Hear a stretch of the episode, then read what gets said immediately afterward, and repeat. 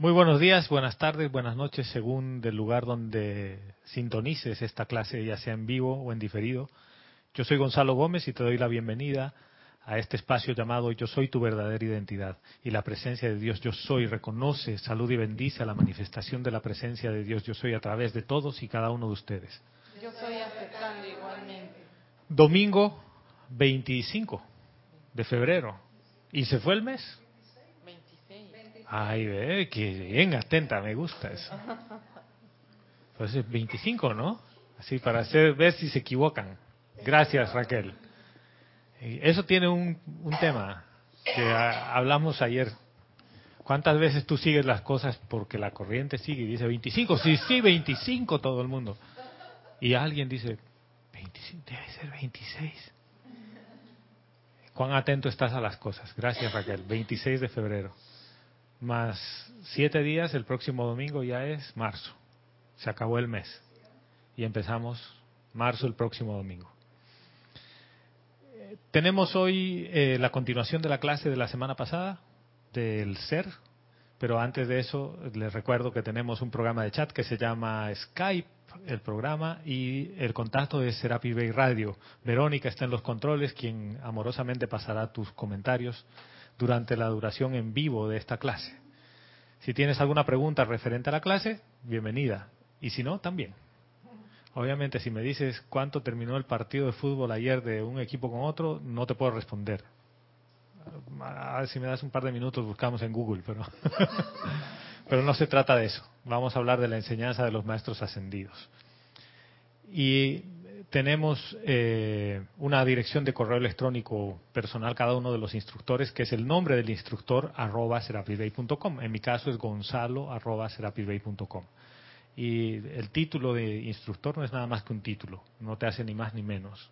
Y eso a veces es bueno aclararlo porque es como que, oh, rimbombante el tema. No pasa nada. ¿ya? Cualquiera de ustedes puede hacer esta función si lo quiere hacer. Bien, les pido que cierren los ojos y que lleven la atención a su corazón, su corazón físico, ese que incesantemente late durante toda tu encarnación. Y en cada latido te dice, yo soy, yo soy, yo soy presente, yo existo, yo soy, yo soy Dios en tu corazón, yo soy. Y en el nombre más poderoso de Dios, yo soy que yo soy, desde el corazón de cada uno, te invocamos a la acción, amada Maestra Ascendida Kuan Yin, diosa de la misericordia y compasión, y te pedimos que camines a través de nosotros, camina a través de mí, para que yo vierta la misericordia y compasión en mi mundo de sentimientos, de pensamientos, en toda actividad que realice en el mundo externo, con mi familia física y mi familia espiritual, y con los que conozco y con los que no conozco. De manera que yo realice el júbilo de perdonar las transgresiones a la, a la ley de amor, las transgresiones mías, así como las transgresiones que creo ver en otros.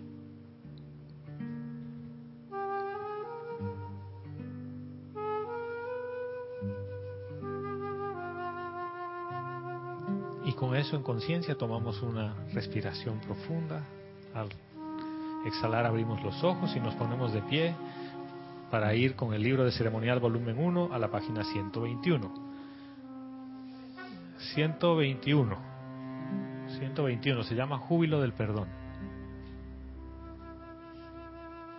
Sí, ya está. Estamos bien. Y el título es Júbilo del Perdón.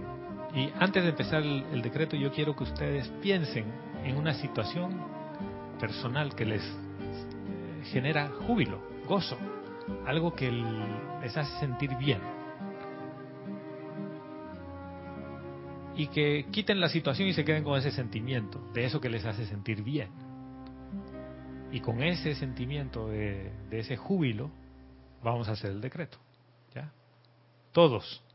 Oh Padre de toda luz y Madre de todo amor, invocamos ahora a su hija de misericordia y compasión, la amada Lady Kuan Yin, para que inunde nuestros seres con la experiencia jubilosa del perdón.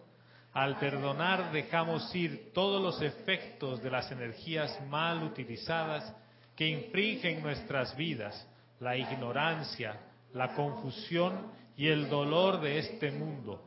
Hemos venido a liberarlas a punta de amor y así lo haremos. Ahora, este es el centro corazón de nuestra existencia, el júbilo de perdonar la vida a medida que entra en mi conciencia, liberándola dentro de una vibración superior, con los dones del fuego sagrado que tú nos has dado en custodia tan libremente. Vivimos en el abrazo violeta de nuestra santa hermana Kuan Yin y yo soy el júbilo del perdón. Yo soy el júbilo del perdón. Yo soy el júbilo del perdón. Que así sea, amado yo soy. Y vamos a visualizar individualmente cada una de las afirmaciones que vienen después de pausa, a medida que las vamos realizando. Todos. Mi mundo es un mundo de fuego violeta. Mi mundo es un mundo de fuego violeta. Mi mundo es un mundo de fuego violeta. Mi mundo es el mundo divino que yo deseo. Mi mundo es el mundo divino que yo deseo. Mi mundo es el mundo divino que yo deseo. Mi cuerpo es un pilar de fuego violeta. Mi cuerpo es un pilar de fuego violeta. Mi cuerpo es un pilar de fuego violeta. Yo soy la perfección que Dios desea. Yo soy la perfección que Dios desea. Yo soy la perfección que Dios desea. Nuestra Tierra es un planeta de fuego violeta.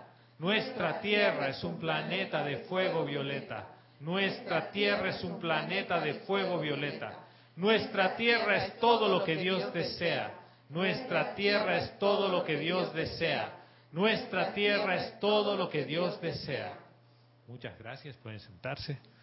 Nos podemos sentar y podemos empezar con o continuar con la clase. Pregunta para ustedes. ¿Tienen alguna pregunta? ¿De algo que haya quedado de la clase anterior? Nada. Entonces, la siguiente pregunta es, ¿han leído? ¿Recuerdan lo que les pedí que lean? ¿No?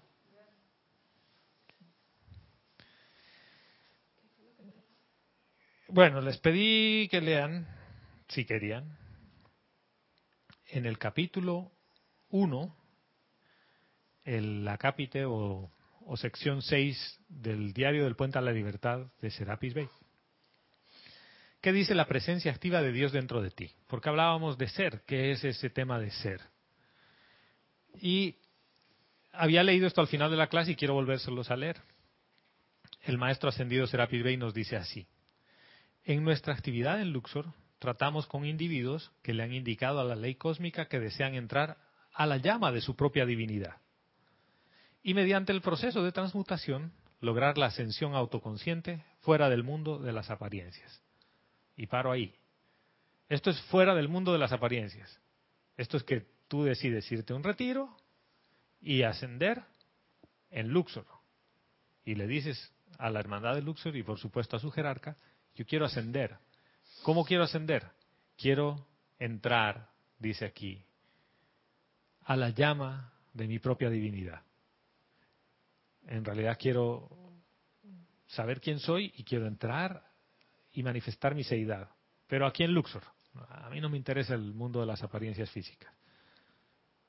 La pregunta que tenemos, ¿cuántos de ustedes han ido a decirle eso al maestro y están en Luxor? Estamos en Panamá o están en sus países. Pero eso no quiere decir que no puedas entrar a la llama en tu corazón y lograr la ascensión. ¿Por qué? Porque esa es la parte de la ley abierta. Esto se ha vuelto abierto, ya no necesitas ir a un retiro. Tú tienes la oportunidad de entrar a la llama de tu propia divinidad y de manifestar tu seidad para ascender. Y para eso nos ayuda la hermandad de Luxor, que vamos a verlo un poquito más abajo. Dice, nuestra disciplina sigue la de la mismísima vida.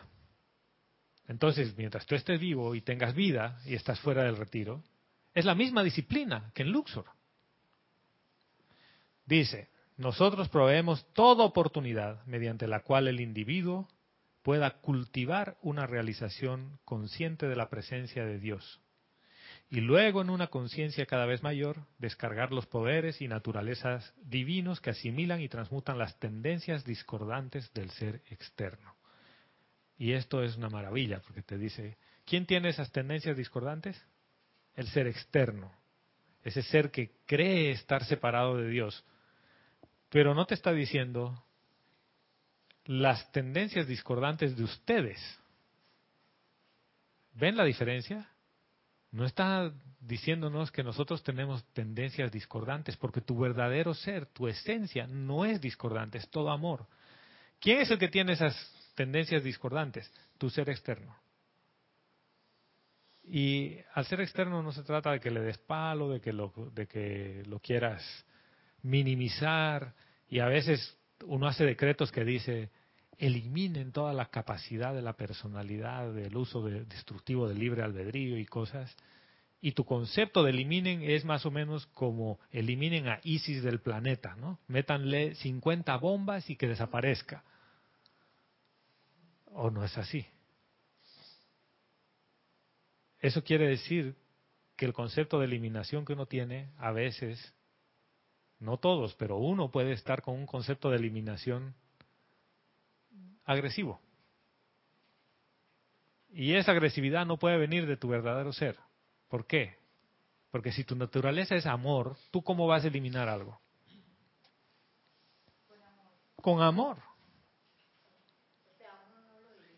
Está, está apagado el micrófono.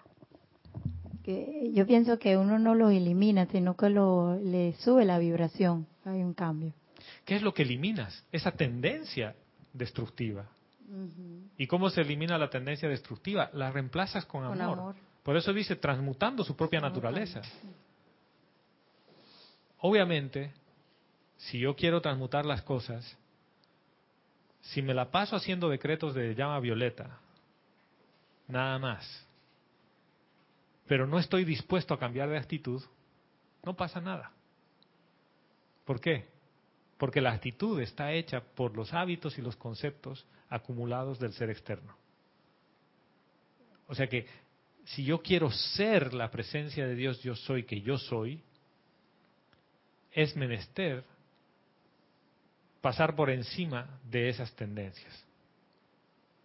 Y aquí no se, no se trata de que entres en el Armagedón de pelearte, que vas a entrar en un Armagedón. De hecho, y el maestro ascendido El Moria nos dice, el momento en el que tú empiezas a ver tus creaciones humanas, entras en el gran Armagedón. Es una pelea. ¿Por qué? Porque, oye, tantas centurias que tú le has dado libre uso de la energía al ser externo que él piensa que él es el dueño de, esa energía.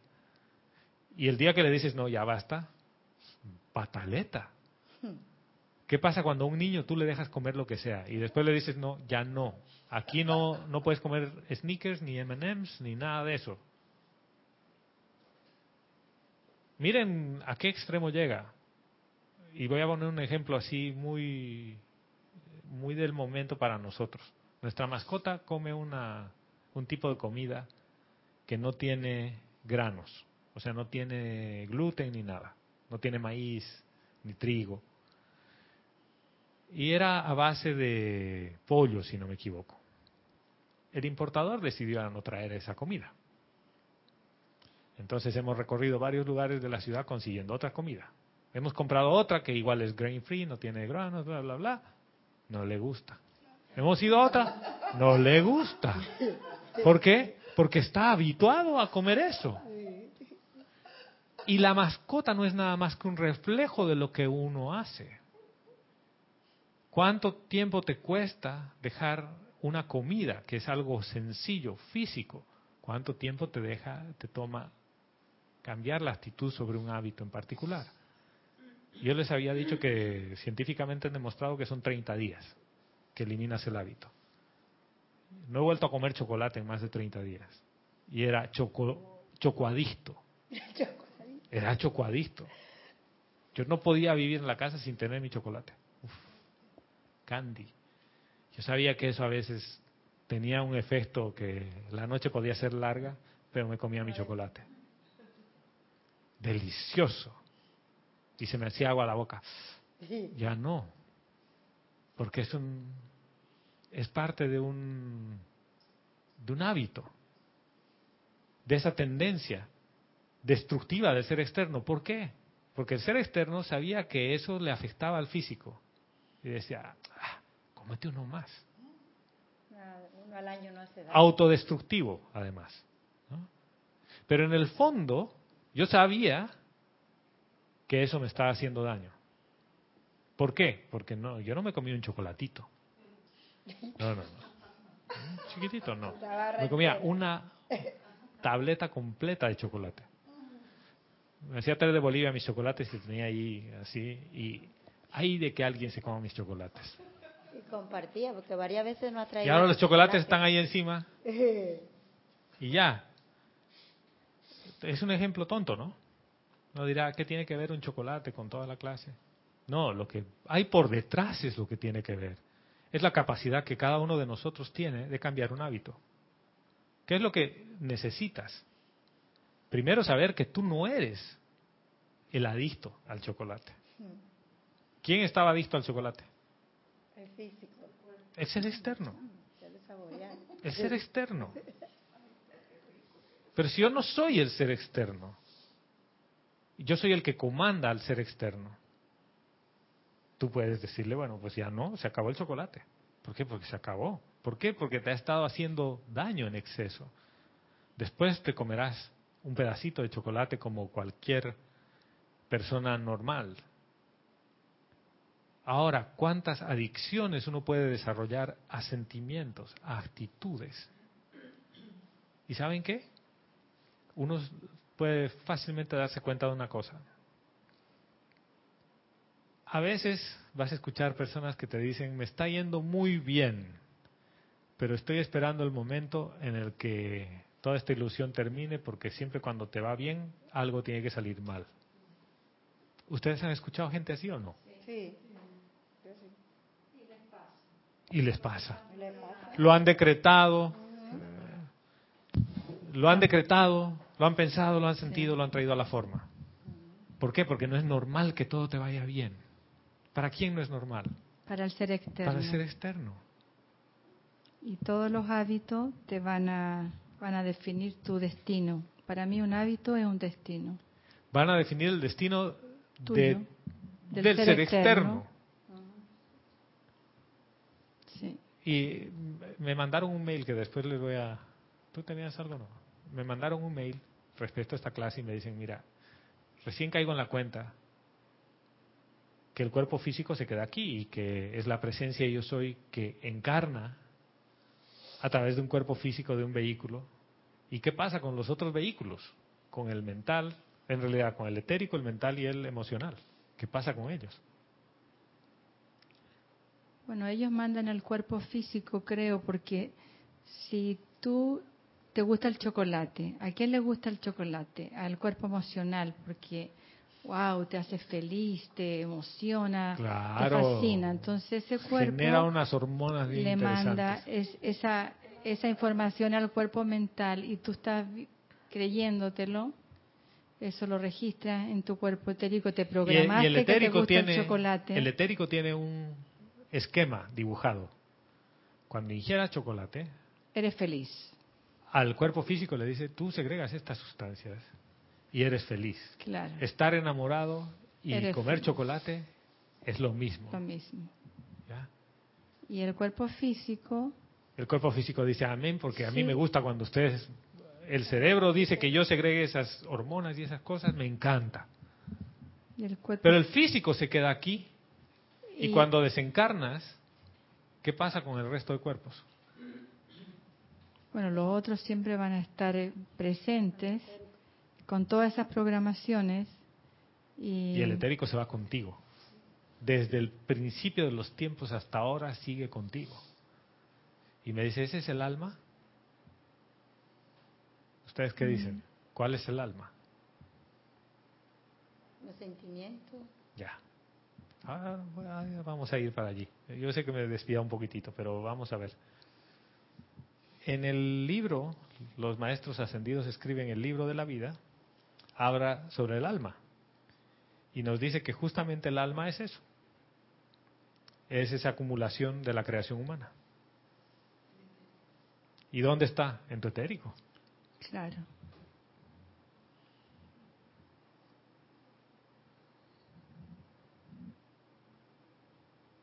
Eh, espérenme un segundito, estaba por aquí.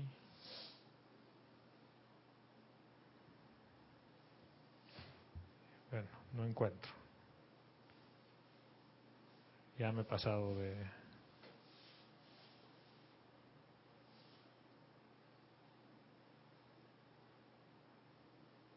A ver.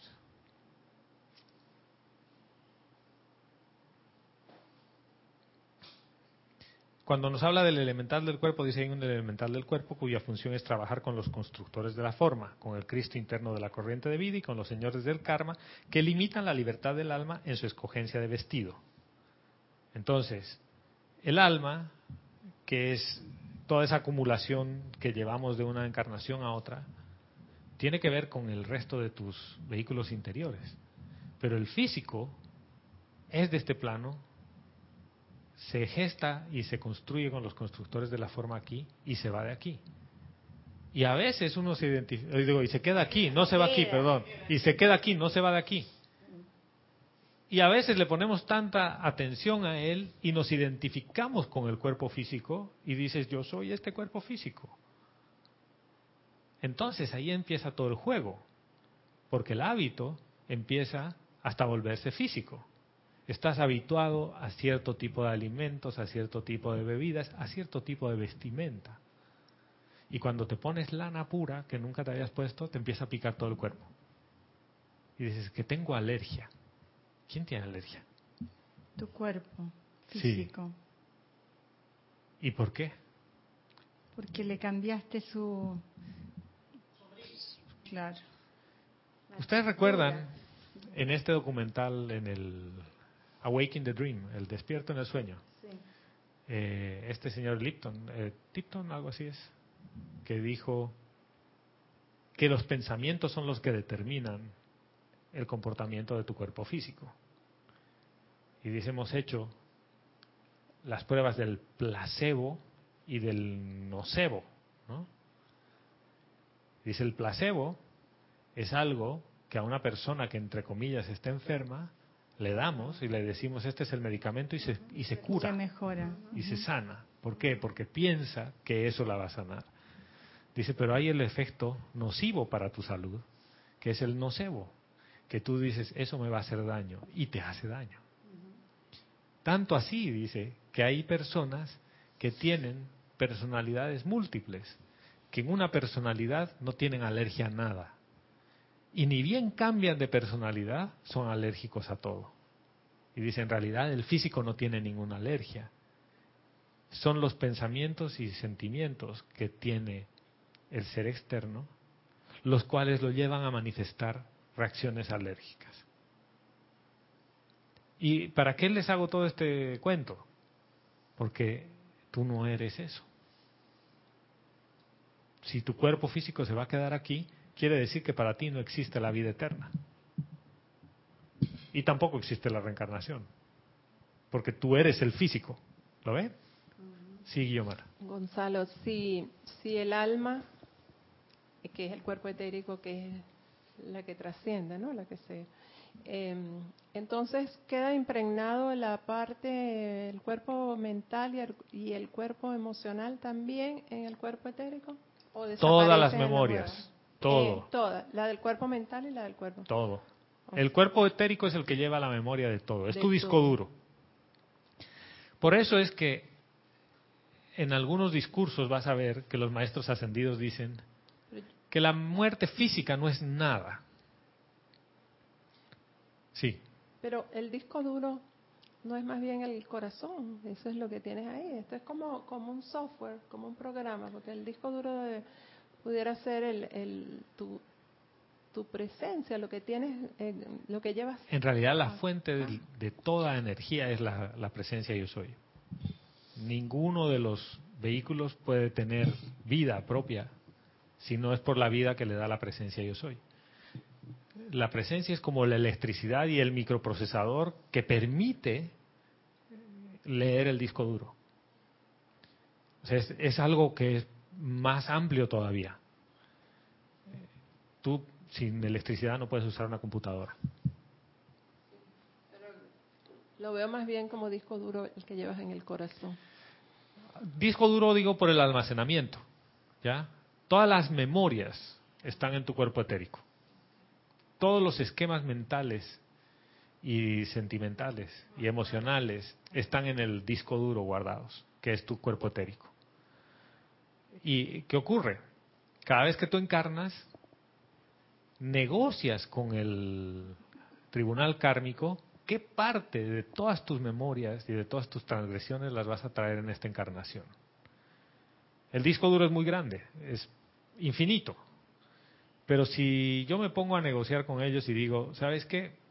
De los mil terabytes que tiene este disco duro, en esta encarnación yo voy a transmutar un terabyte. Y eso es lo que acordaste con el tribunal. El resto queda para otra encarnación o para si en esta encarnación logro transmutar toda esa energía, les puedo pedir más. ¿Ya? Y viene más.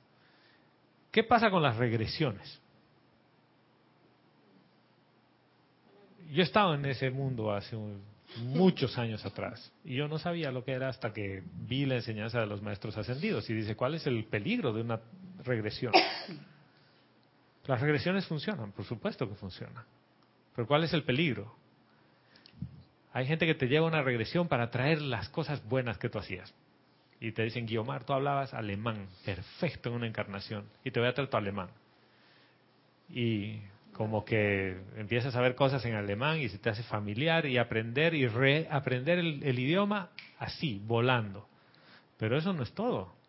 Viene todo el momentum de todo lo que había en ese en esa encarnación. Cosas que tú habías pactado no traer en esta encarnación. Entonces, de repente acabas de incrementar la cantidad de cosas que tienes que transmutar. Aparecen actitudes y recuerdos que tú nunca tenías. Acabas de transgredir la ley del acuerdo con el tribunal kármico. Por ignorancia. Y obviamente, antes decías, tengo un terabyte y ahora tienes cinco. Y dices, maldita la hora en que hice esto. Y nadie te va a decir, fue por eso yo me metí en ese mundo hace muchos años. Y después de eso aparecieron un par de cosas en mi vida que dije, ¿y esto de dónde viene? Cuando llegué aquí a Panamá y hablé con Jorge este tema, y ustedes van a ver que eso está en, en el sitio web y está en los mismos libros, comprendí la metida de pata que había hecho. Pero ya la hiciste, pues. ¿No? ¿Ya? Es un tema que ampliaste un poquitito el, radio de acción, pero tú no eres eso. Y lo que me dio confort es eso, tú no eres esa transgresión. Tú no eres el cuerpo etérico. Tú puedes transmutar el cuerpo etérico, tú puedes transmutar los conceptos que se guardan ahí, las memorias sentimentales, emocionales que se guardan ahí. Y eso va a venir contigo una y otra vez. ¿Hasta cuándo? Hasta que asciendas. Entonces aquí la pregunta es, ¿para qué tú estás en una enseñanza de este tipo? Primero, quiero recordar quién soy. Si ya sé quién soy, yo puedo emplear la enseñanza que está aquí, porque esto está para alguien que sabe que yo soy. Por eso los decretos dicen, yo soy la llama violeta, yo soy la ley del perdón. Cuando ya sabes quién eres, el mecanismo de transmutación es inmediato. es es súper rápido. Si no, no funciona. ¿Por qué? Porque estoy desde la mente pensando que soy los pensamientos, pensando que soy los sentimientos, pensando que soy el físico, tratando de arreglar un problema que no viene desde tu corazón, que es esa fuente. Y por eso era la, clase de, de hablar del ser. Y la verdad es que cuando tú te aquietas, que esa es la parte fundamental de esto, te aquietas y llevas tu atención a tu corazón, escuchas el latido de tu corazón y simple y llanamente reconoces tu verdadero ser de que yo soy,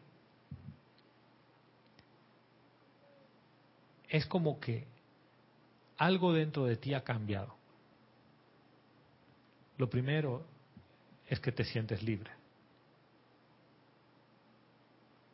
¿Libre de qué? De la creación humana, de lo que te hace sufrir. De las tendencias destructivas. Y una pregunta.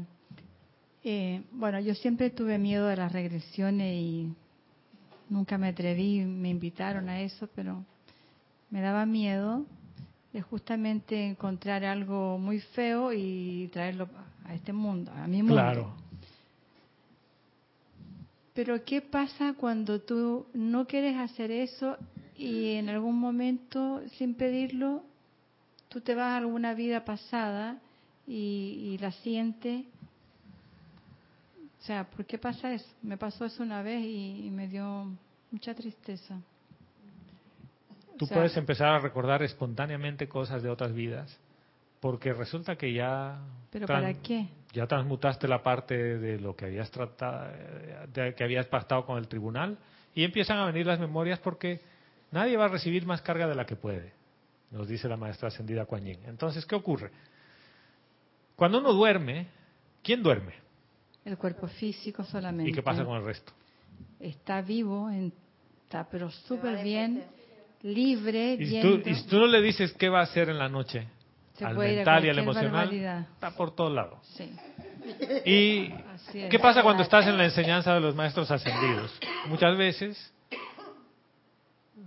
te llevan a lugares donde vas a tener instrucción adicional, porque estás bajo la radiación y la égida de un maestro ascendido.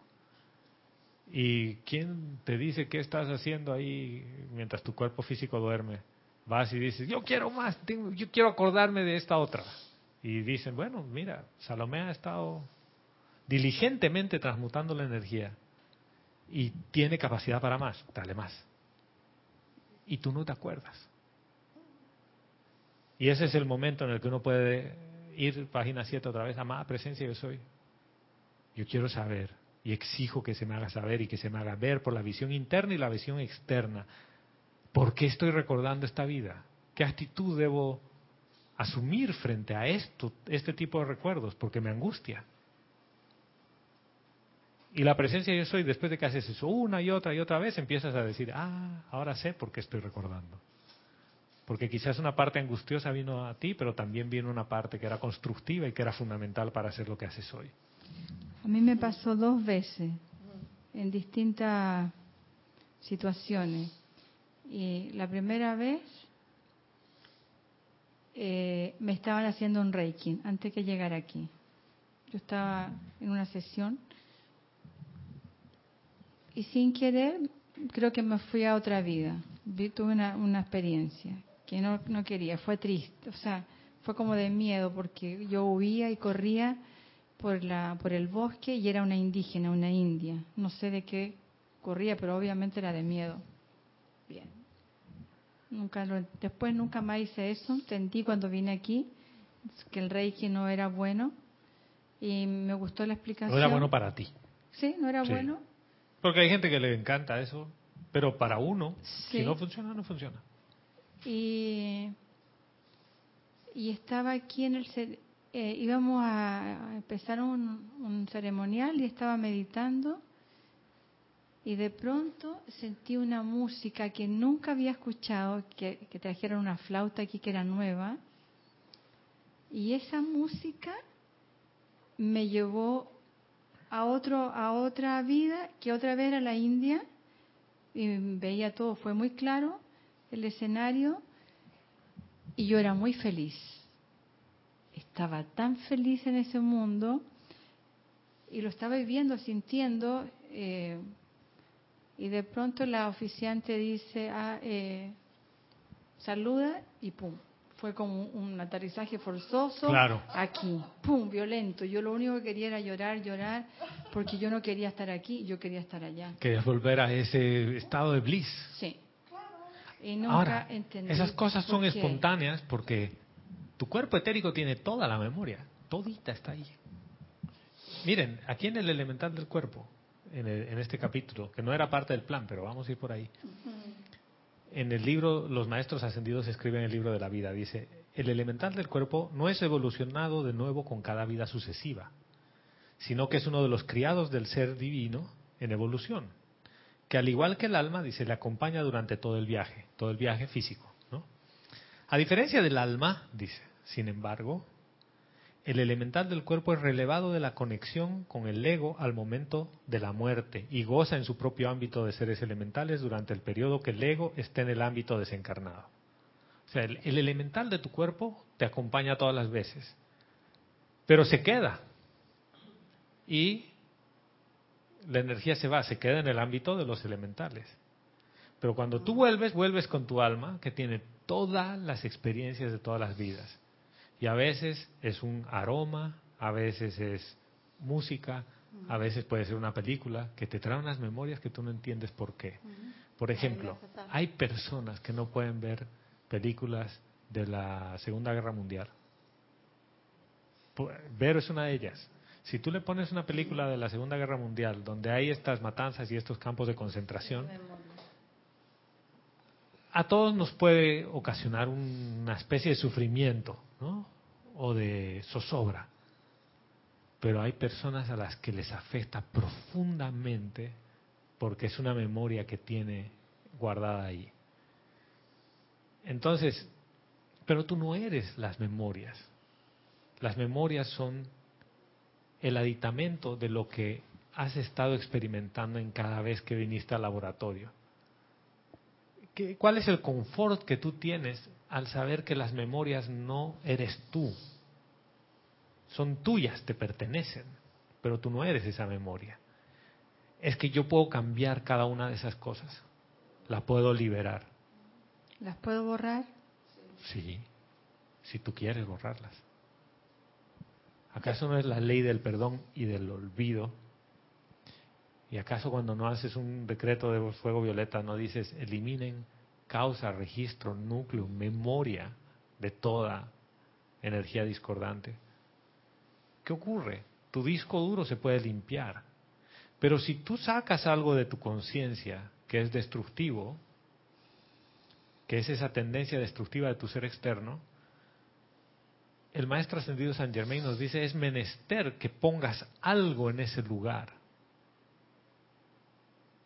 Que estés consciente de poner algo en ese lugar que estaba ocupando. Por eso viene la transmutación, que le cambias la naturaleza y sigue ocupando un lugar en tu conciencia, pero esta es, un, es algo constructivo.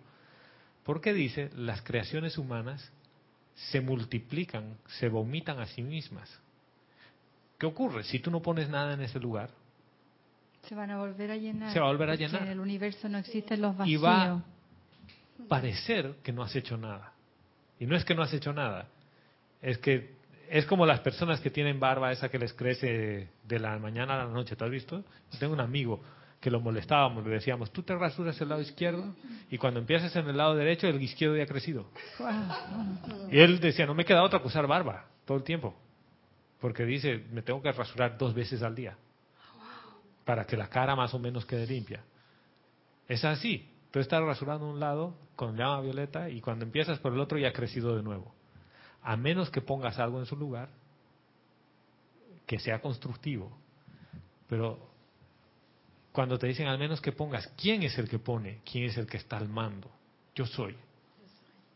Eh, Eso es, para, para mí esa es la comprensión necesaria para decir, bueno, si yo estoy al mando, yo puedo quitar esto de aquí y poner algo ahí. ¿Cuál es la herramienta? La llama violeta. Uso llama violeta. Ah, pero me falta purificar y necesito, además de la llama violeta, la llama de la purificación. uso la llama de la purificación.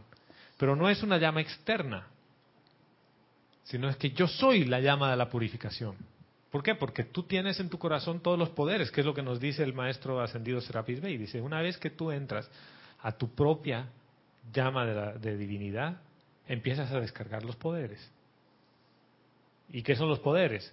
Tu llama triple empieza a funcionar. Y con la llama triple tienes todas las llamas, todas, las siete que necesitas aquí en este plano. Sí, señora. Que le veo a ver, a ver así. Adriana Carrera desde Córdoba, Argentina, nos dice, buenos días y Dios los bendice a todos. Dios te bendice, Adriana. Bienvenida, hermana. Sucede lo mismo en caso de enfermedades hereditarias. Puede aceptar la programación de lo que siempre ha sucedido en tu familia por dicha enfermedad o la oportunidad de redimirlo con el uso del fuego sagrado, con todo el agradecimiento del conocimiento espiritual por la oportunidad de autosanarte. Exactamente. ¿Qué pasa cuando te dicen, ¿hay antecedentes de diabetes en su familia?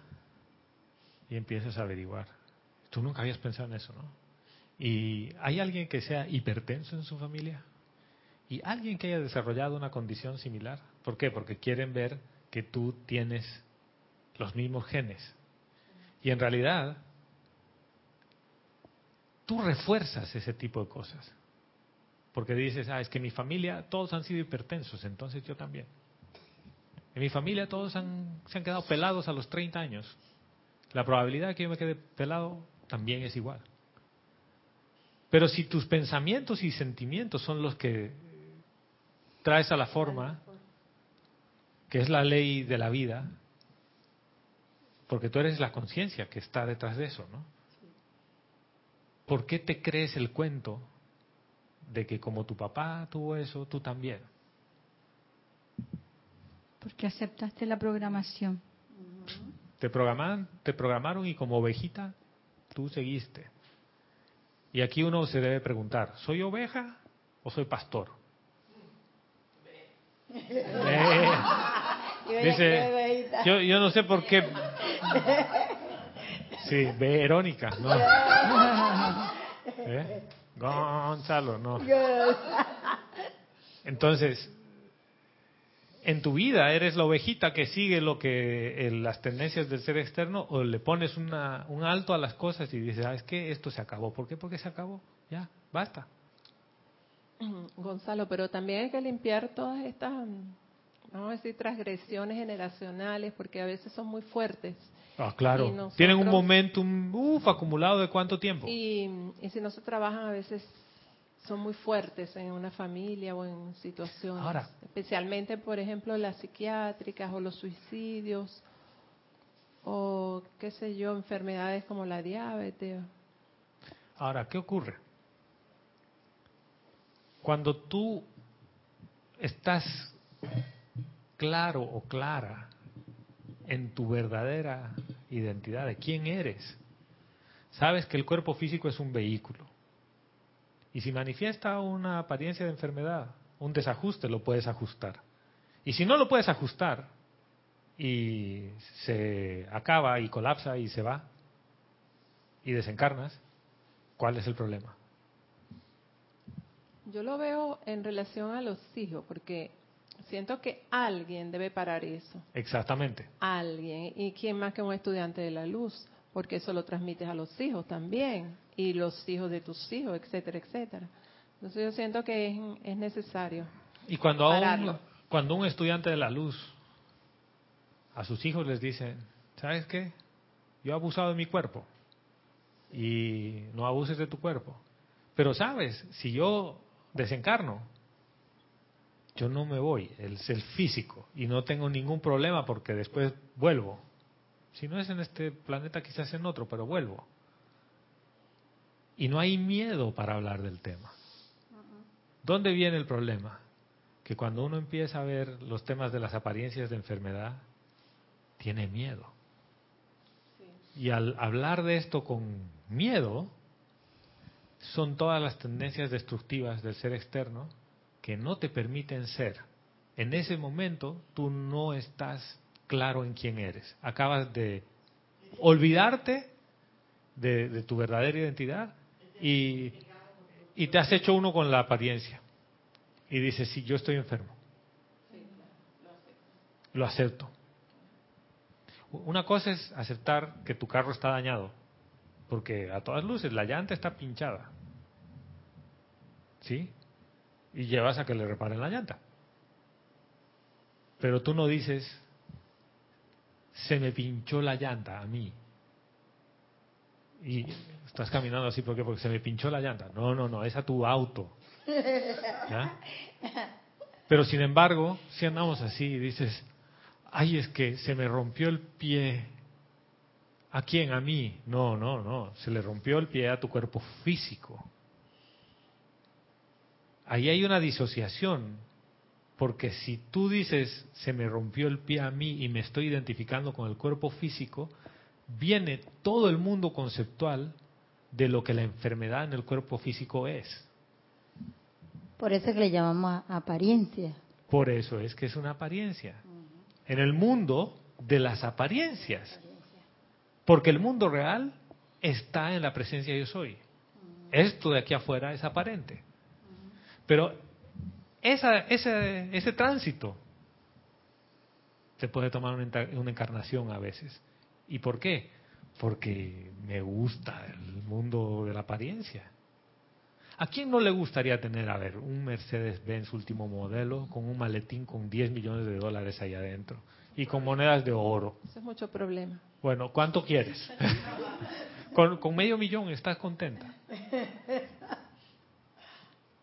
¿Qué va a pasar cuando digas, sabes que yo no quiero ni el Mercedes, ni quiero los cuatro millones, ni nada? ¿Por qué? Porque yo soy.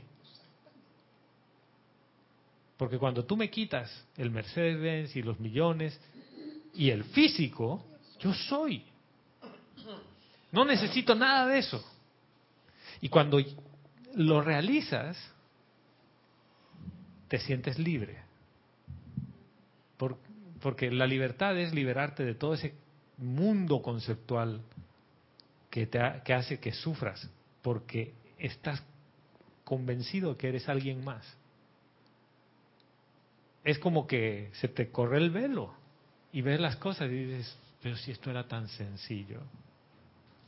A mí me ha pasado ver algunas cosas que yo antes me parecían fatales, eran terribles para mí, que yo no podía estar ahí. Nunca. Aleja de mí ese cáliz, Padre. Y después, ¿por qué? Qué tonto. Si esto no tiene nada de malo. Aléjalo de mí. Si yo no soy eso. O sea, sí, señora. Adriana Bello, desde Montevideo, Uruguay, nos dice, Gonzalo, Dios los bendice a todos. Dios te bendice, hermana. He percibido que aún conociendo la enseñanza, es fácil caer en una construcción estructural acerca de lo que es el ser. Claro. De ahí que operemos, opera, operemos desde un lugar que consideramos que es el yo soy y no lo es. Los efectos nos muestran que es más simple de lo que creemos armar un modelo de seidad con raíces de personalidad, un nuevo personaje. Es que la personalidad, tu ser externo va a buscar todos los mecanismos, todos, porque tú no recuerdes quién eres. ¿Por qué? Porque se le acaba la fiesta. Entonces, esto, esto llega a un punto en el que entras a un camino de desarrollo espiritual y dices, me va a tomar mucho tiempo. ¿Por qué? Porque tengo una acumulación de centurias y me va a tomar mucho tiempo. ¿Para quién las cosas toman mucho tiempo? Para el ser externo. Ser externo, personalidad. ¿Por qué? Para la presencia yo soy no hay tiempo. Es yo soy. Es yo soy. Es instantáneo presente. No hay futuro, no hay pasado, es yo soy. Entonces, ¿qué ocurre cuando dices yo soy la victoria en la luz? Eso eres. Soy la victoria en la luz. Ya. ahí estoy diciendo es que el piecito se ha roto, es que la acumulación de el tema de el cáncer familiar, nada de eso. Y la personalidad te va a construir muchas veces un tipo de escenario donde dice, ya estás iluminado, hermano. Mira, mira todo lo que tienes de iluminación. Wow, la gente escucha lo que tú dices. Ojo con eso, porque no soy yo personalidad el que habla, es un vehículo. Y ¿sabes cuándo te das cuenta? Cuando tú estás empezando a acumular ese tipo de cosas. Y en realidad eso solo puede venir de un lugar y es la presencia yo soy. Y te toca reconocerlo. La presencia yo soy no es una identidad que se le puede poner una etiqueta. No hay un concepto por detrás. Y la flexibilidad te va, te va a demostrar eso. La flexibilidad que tienes ante la vida. No vas a tener el mismo enfoque todas las veces. Al mismo problema lo vas a poder haber abordado de cinco formas diferentes y las cinco veces lo has resuelto. ¿Por qué? Porque estás saliendo desde la fuente. Y la primera vez te dijiste, no te reconozco, alto ahí, tú no eres de Dios. La siguiente vez dices, ¿cómo no va a ser de Dios? Ningún fuera de aquí. Ven. Y dices, pero, ven. ¿Por qué ven? Ven, cáncer, ven, dale hermano, ven. Yo te amo, te perdono y te transmuto y te libero. Y dices, pero la anterior vez le has dicho, alto fuera de aquí, y ahora le dices que venga. ¿Por qué le digo que venga? Porque acabo de caer en la cuenta de la omnipresencia de Dios y Dios también está en esa apariencia llamada cáncer porque es una apariencia. Y Dios está en ese aparente karma familiar acumulado de eras. Y le digo, tú te paras aquí. ¿Por qué? Porque yo te amo y te libero. Y estoy de acuerdo contigo, Guiomar. Un estudiante de la luz puede hacer eso. Y dices, y la bola para aquí. De aquí para adelante nadie tiene nada. Y nadie tiene nada. El día que yo decidí ponerle fin a este tema del reflujo, y no por un tema de cambio de alimentación nada más, sino por un tema de una reparación mecánica, fue así. Dije, ¿sabes qué? El vehículo está con un daño. Lo he llevado al taller y dice que hay que repararlo. Pregunta, la descarga de poderes ha llegado al punto en el que yo puedo cambiar instantáneamente el cuerpo. He intentado siete meses y no ha funcionado. Como Doctor Strange me tenían que mandar los Himalayas quizás para que funcione, pero no, no ha pasado. Entonces dije, invocas, invocas, invocas y al final te dice, mira, tanto has invocado, esta es la solución, hay una solución a la mano física. Reparar el físico. ¿Para qué? Para que tú puedas continuar sirviendo sin aquejar la parte externa. Entonces, ¿es la solución? Sí, es la solución, dale, pum. Oye, yo me preguntaba y digo, ¿y por qué yo les, le escapaba a una solución física? Si yo no soy el físico. Están ayudándome a reparar, le están ayudando a mi, a mi elemental del cuerpo, porque el elemental del cuerpo yo creo que todas las noches estaba, pero trabajando. Ni horas extras, porque peor, si ya no dormía por el reflujo, ¿A qué hora iba a trabajar el elemental del cuerpo? El elemental del cuerpo decía, mira, me has traído trabajo que me tomaría normalmente cinco meses de que duermas ocho horas cada noche, pero de sueño profundo. Y de sueño profundo duermes una hora cada noche. Tú saca la cuenta. Necesito que duermas no sé cuántos años, pero que no sigas deteriorándolo al físico dices, bueno, creo que la cuenta. Y dije, esto para aquí. Y no para aquí por decir, ya estoy harto, cabreado del tema. No, dije, no, ¿sabes qué? Yo amo al vehículo y al elemental. Necesito una ayuda externa. Gracias, Padre, que hay la ayuda externa. Vamos a ayudar. Listo. Esto para aquí, no continúa. Y no por un tema de decir no, no, ¿por qué? ¿Por qué dije no, no continúa más? Si yo quiero servir y quiero ascender, hay algo que me está impidiendo ser en el mundo de la forma. Porque capta tu atención. Porque capta mi atención. Porque me distrae. Porque es destructivo. Y dije, ¿sabes qué? Esto se va. Se fue. Next. Siguiente capítulo. Ya no hablo del tema, ¿no? O sea, es, es como que ya hablemos de otra cosa. Listo. Ah, y ahora tengo un granito. No, eh, no vamos a hablar del granito. ¿No? Pero no, no sé si ven el, el trasfondo de este tema. Cuando estás claro en desde dónde viene esta energía, y esto hablamos la, la clase anterior, ¿no? ¿Tú eres la luz o tú eres la fuente desde la cual emana la luz? Y en realidad tú eres la fuente desde la cual emana la luz. O sea que todavía estás antes de que la luz se produzca. Tú eres la causa de que la luz emane. Y esto la gente dice, no, yo te aseguro, a cualquiera de ustedes les pongo una prueba. Cuando hay gente de mal humor y ustedes entran y le sonríen a la gente, y entran así natural a sonreírle, ¿cuántas veces no han visto que la gente ha cambiado y han dejado de estar enojados y les han sonreído de vuelta? ¿Eso no es la luz de Dios? ¿Acaso el maestro ascendido Kuzumi no decía donde haya falta de paz que yo pueda llevar paz? ¿Donde haya guerra que pueda llevar paz? Había guerra en ese momento, una guerra ahí silente de la gente. Entras tú de buen humor, se acabó. ¿O no? A mí me ha pasado. Y también pasa lo contrario. También pasa lo contrario. La gente está amorosa y tú llegas y le acabas de meter la bomba atómica ahí. Pero ese no eres tú. El momento en el que hiciste eso, te olvidaste quién eres. Entraste en un modo destructivo de ser externo. Y aquí lo que estamos tratando de ver es cuánto tiempo de tu día tú estás claro en quién eres. Y cuánto tiempo estás en el hábito de los de be.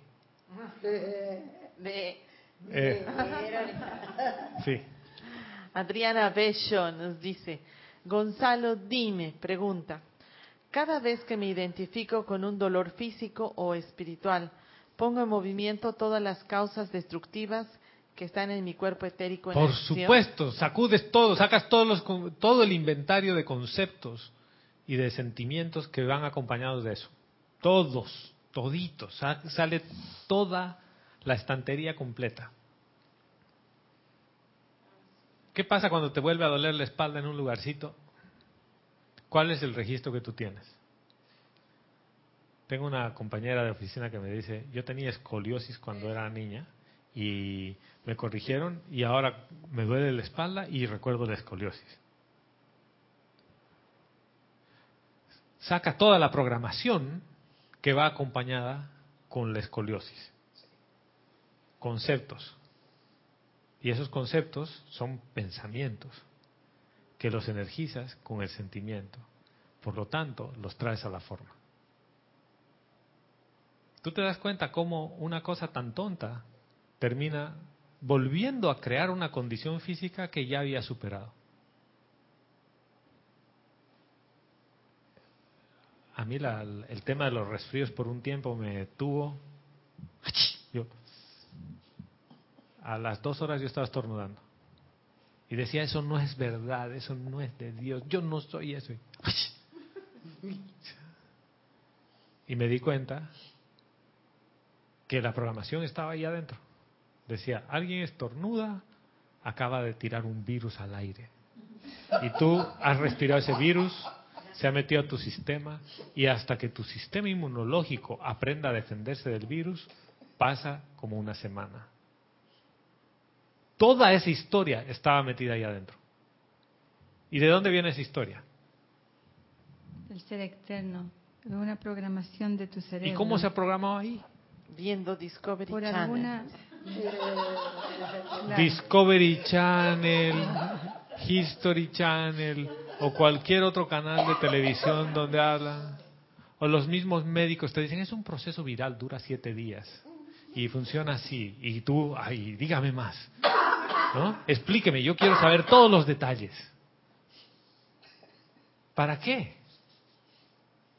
¿Para qué tú quieres saber todos los detalles de algo que tú no eres? Ah, porque yo quiero saber. ¿Quién dice yo quiero saberlo todo? Tu mente. Tu mente. Y la mente no eres tú. Aquí sí hay una cosa interesante. Cuando entras a tu llama y te anclas, tu, tu atención está anclada y recuerdas y sabes quién eres, la Madre María nos dice, la maestría está ahí, en la llama. La maestría tuya ya está ahí. Pero no solo eso, toda la sabiduría está ahí. Y empieza a pasar que tú sabes las cosas, pero no desde el mundo conceptual. Pero tú las sabes. Tú sabes que viene, ah, esa es una apariencia y esto se pasa así. ¿Cómo?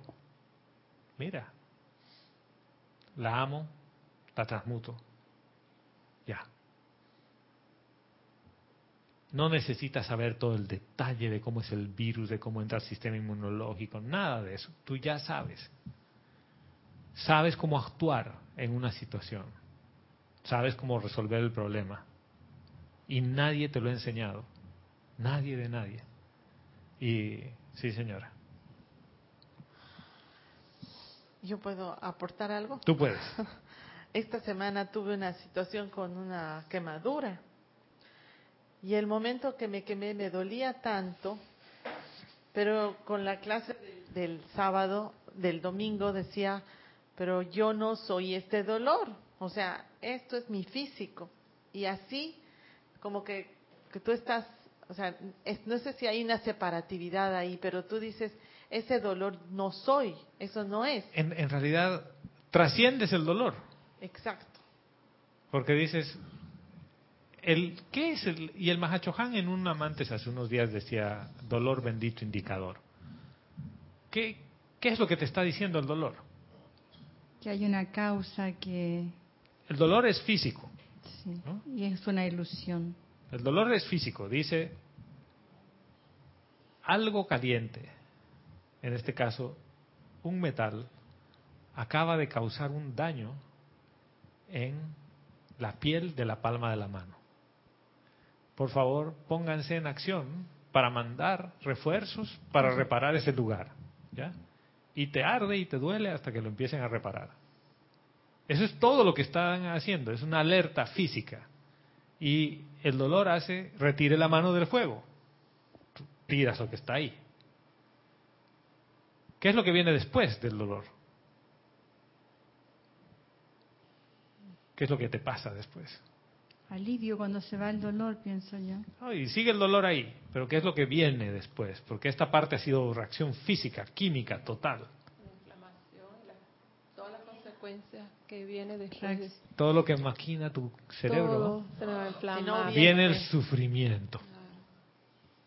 Y ahora mira cómo se me puso. Mira la mano. Que Qué tonto que he sido. Cocinándote a ti. ¿Te imaginas qué tipo de, de, persona va a levantar ahí si yo veo que estaba en el fuego? Qué tonto que he sido. Eso ya no es dolor, eso es sufrimiento. Y esa es la tendencia destructiva del ser externo. Acabas de entrar en el juego del concepto del ser externo que se empieza a menospreciar, empieza a decir que es un tonto, que si yo habría hecho esto, habría hecho aquello. Estás en el yo no soy. ¿Por qué? Porque estás en si habría hecho esto, no habría pasado aquello. ¿Qué quiere decir? Estoy en la línea de tiempo entre el pasado y el futuro. Y te estás conectando con el dolor, con el dolor físico, con la reacción. Y estás con una identidad Entonces lo de las que decía Adriana. Aumentando. Estás aumentando. ¿Qué pasaría si en ese momento dices, pasa, quiétate, que no, no me hables? El dolor comienza a pasar. No me hables, me voy a anclar en, en mi verdadero ser. Yo soy la presencia yo soy. Y por ahí mismo, yo soy la llama violeta, transmutando todo pensamiento y sentimiento de culpa. ¿Sí? ¿Por qué? Porque yo siento que he metido la pata. He sido un tonto quemándome la mano. Es que ¿Ha sido qué? Tú no eres un tonto, tú eres la presencia yo soy. Tu experimento salió medio mal que explotó y se te quemó la mano. Sí, dale, no hay problema. Para levantarte esa depresión, yo soy la llama de la ascensión, ascendiendo esta situación para sentirme bollante y feliz. El dolor va a seguir ahí, el físico, pero no voy a sufrir por ello. Fíjate cómo una experiencia de ese tipo le ha cambiado todo. A mí a veces, y conversando con Vero, me dicen, tengo un umbral alto de dolor. O sea, yo puedo soportar el dolor fuerte. Y siempre me dicen, tómate un calmante, ¿para qué vas a estar sufriendo ahí? Y mira que no es que esté sufriendo. Es que a veces me duele y digo, no, no voy a darle nada tóxico al cuerpo, porque yo quiero saber de, de dónde es el origen de, de esta alerta. ¿Por qué el cuerpo está mandando una alerta? Y lo tengo ahí. El único problema es cuando tú te acostumbras a vivir con dolor y no haces nada al respecto. O sea, no haces nada al respecto es, te duele la espalda todos los días y entonces cambiaste la postura y caminas así con un hombro más arriba el uno que el otro y no quieres resolver el problema. Esa es otra situación. La situación es, te duele, yo voy a resolver el problema hasta que deje de doler. No se va, ya son cinco horas y no se va. Hermano, haz algo. O sea, es, toma la acción de hacer algo. Porque el dolor no hay que aceptarlo. Porque no es, no es, no es natural. Ahora, es natural porque es la defensa del físico. Sí, pero no para que sea viva y sea. El sufrimiento que conlleva eso, eso no es natural. Porque la voluntad de Dios no es que tú sufras. Y les tengo una partecita del maestro Ascendido del Moria después. Sí, señora. Eh, Adriana, Adriana ¿eh? Carrera nos dice, Gonzalo, a través del sueño en el descanso físico surgen memorias del cuerpo etérico. Mucha atención y discernimiento, porque la conciencia popular dice que son predicciones del futuro que pueden generar miedo y sin embargo los maestros ascendidos explican claramente los sueños son hechos pasados que surgen para que lo veas y lo corrijas. Y muchas veces son construcciones que sigues haciendo. El, ¿quién, es el que dice? No sé si es la maestra ascendida Kuan No estoy seguro cuál es el maestro ascendido que lo dice, pero que tú eres responsable por toda la calificación de la energía, inclusive de aquella en los sueños, cuando duermes. ¿Por qué? Porque tus centros creativos de pensamiento y sentimiento no duermen nunca, no descansan. El físico es el que duerme. Y tu el, el mental y el emocional están trabajando todo el tiempo, 24 horas al día. Y a veces tienes unos sueños de lo más creativos agradables y a veces son medio destructivos. Entonces, ¿qué pasa para evitar ese tema? Antes de ir a dormir, hay decretos, hay aplicaciones que dicen, mientras duermo, amada presencia yo soy. Te invoco la acción para que lleves mi cuerpo mental y mi cuerpo emocional a tal lugar, a que reciba instrucción, a aprender más sobre qué, me gustaría aprender más, sobre qué me falta tener claridad, Quizás sobre quién soy. ¿Dónde está la llama triple planetaria? Shambhala. Oye, yo quiero saber más sobre la llama de mi corazón, que es la llama triple. Y hay una llama triple planetaria, quiero ir allí. Y además le das la instrucción antes de irte a dormir. Y yo quiero que cuando despierte tenga la memoria en el ser externo de qué es lo que pasó ahí. Si tú haces eso todas las noches, no hay desperdicio energético. Sentido común. No hay desperdicio energético. Si yo no hago eso, uff, fiesta, carnaval. ¿Y por qué es el tema de fiesta carnaval? Porque de 0 a 3.000 metros se acumula la efluvia de creación humana.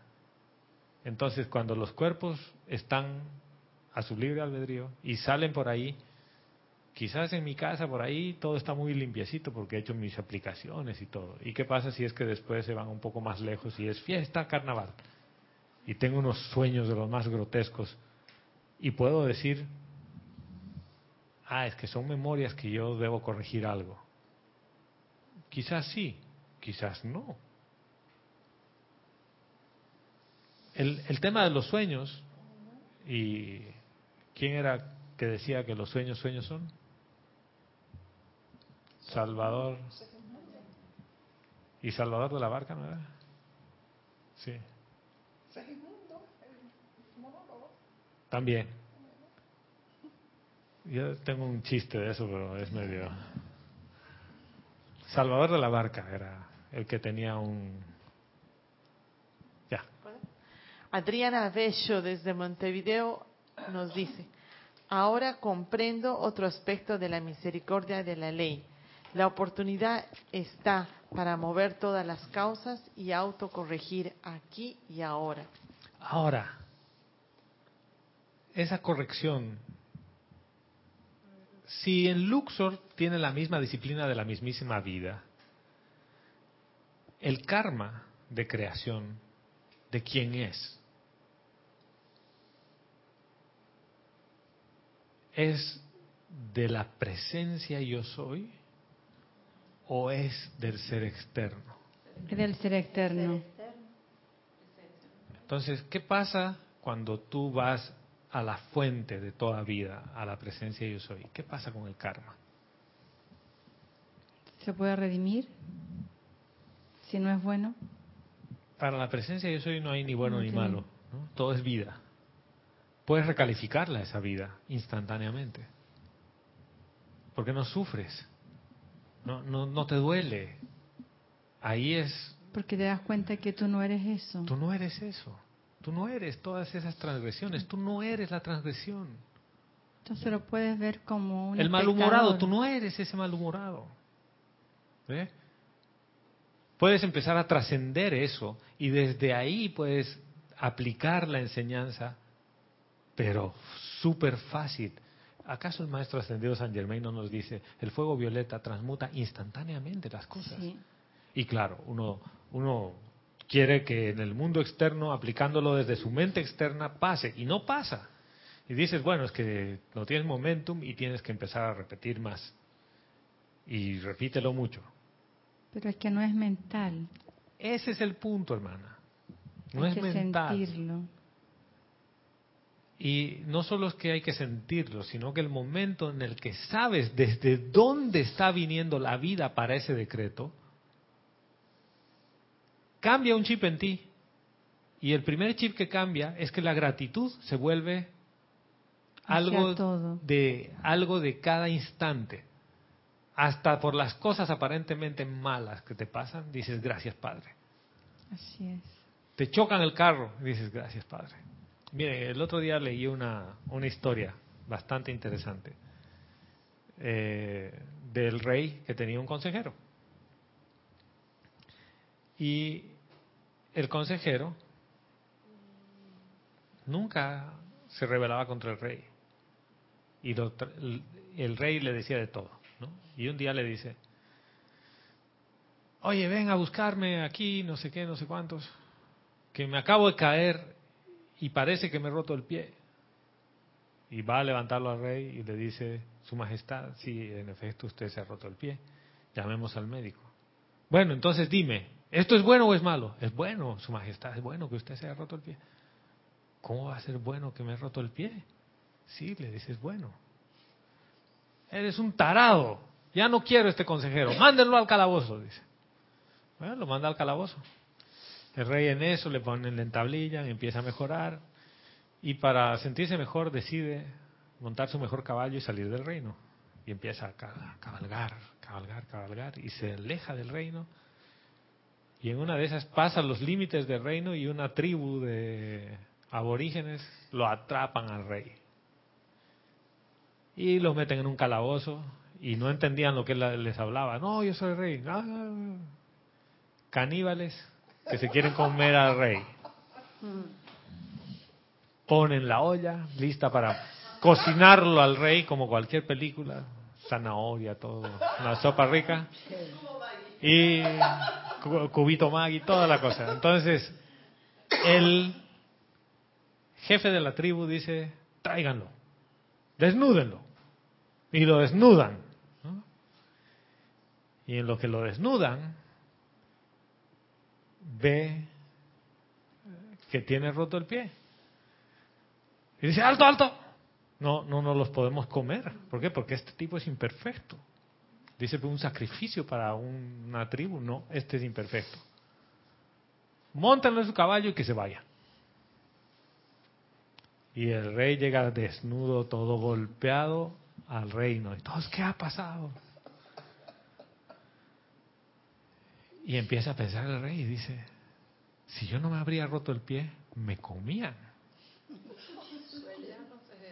El consejero tenía razón, no había nada malo, todo era bueno. Llamen al consejero. Bueno, le dice, reconozco que he sido muy severo en mandarte al calabozo. Y le dice, no, Su Majestad, está bien que me ha mandado al calabozo. ¿Cómo va a estar bien que te ha mandado al calabozo? Sí, está bien, le dice. Y le dice, ¿cómo le ha ido Su Majestad? Dice, unos aborígenes han tratado de comerme, pero al verme con el pie roto, no me han comido y tenía razón, ha sido bueno. Y le dice, ha sido bueno que usted me encierre en el calabozo.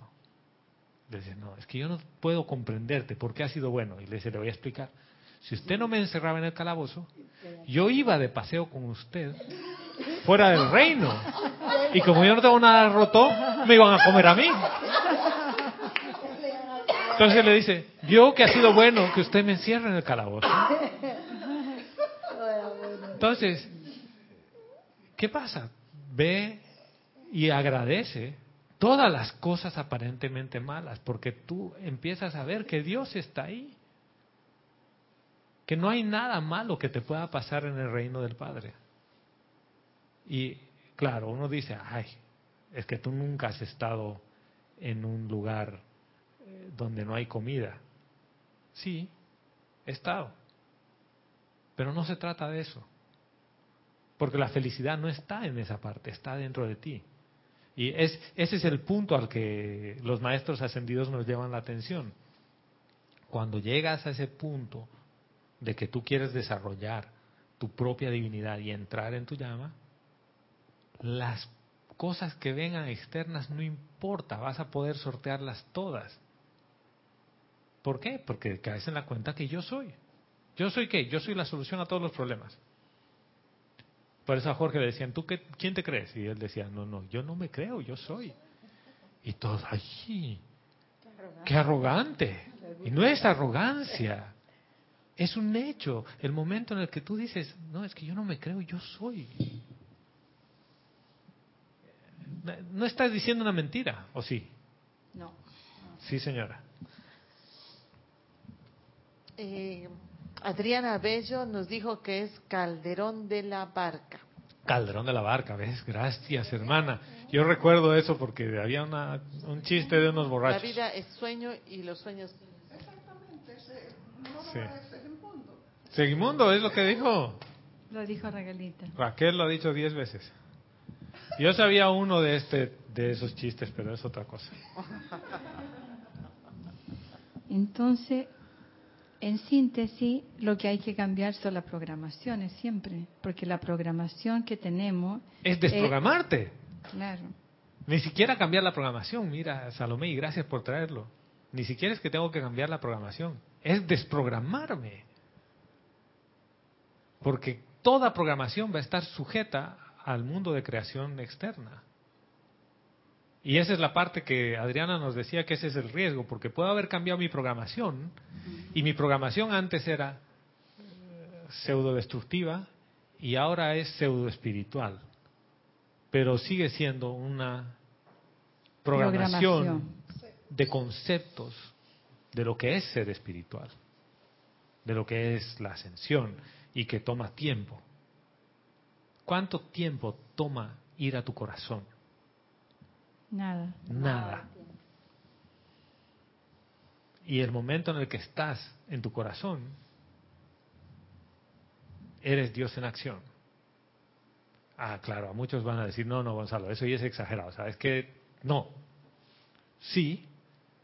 En ese momento en el que tú estás ahí, eres. Es atemporal. No importa lo que esté pasando.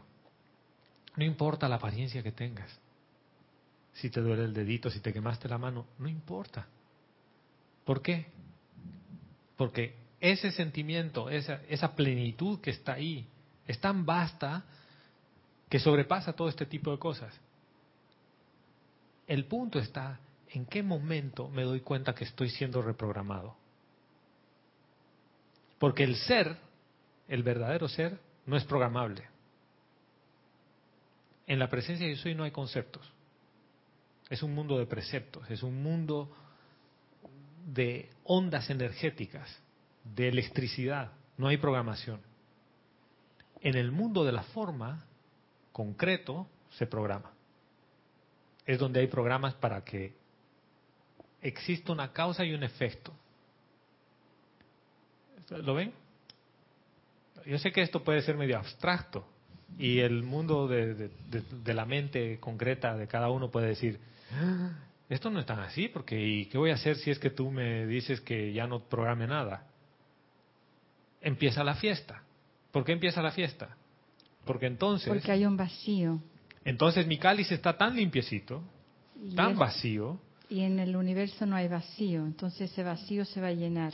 Entonces yo puedo decir, yo soy la luz del mundo. Y lo llenó con la luz. Y lo llené con la luz. Así es. ¿Ve? Por eso es tan importante decretar y por lo menos yo lo uso porque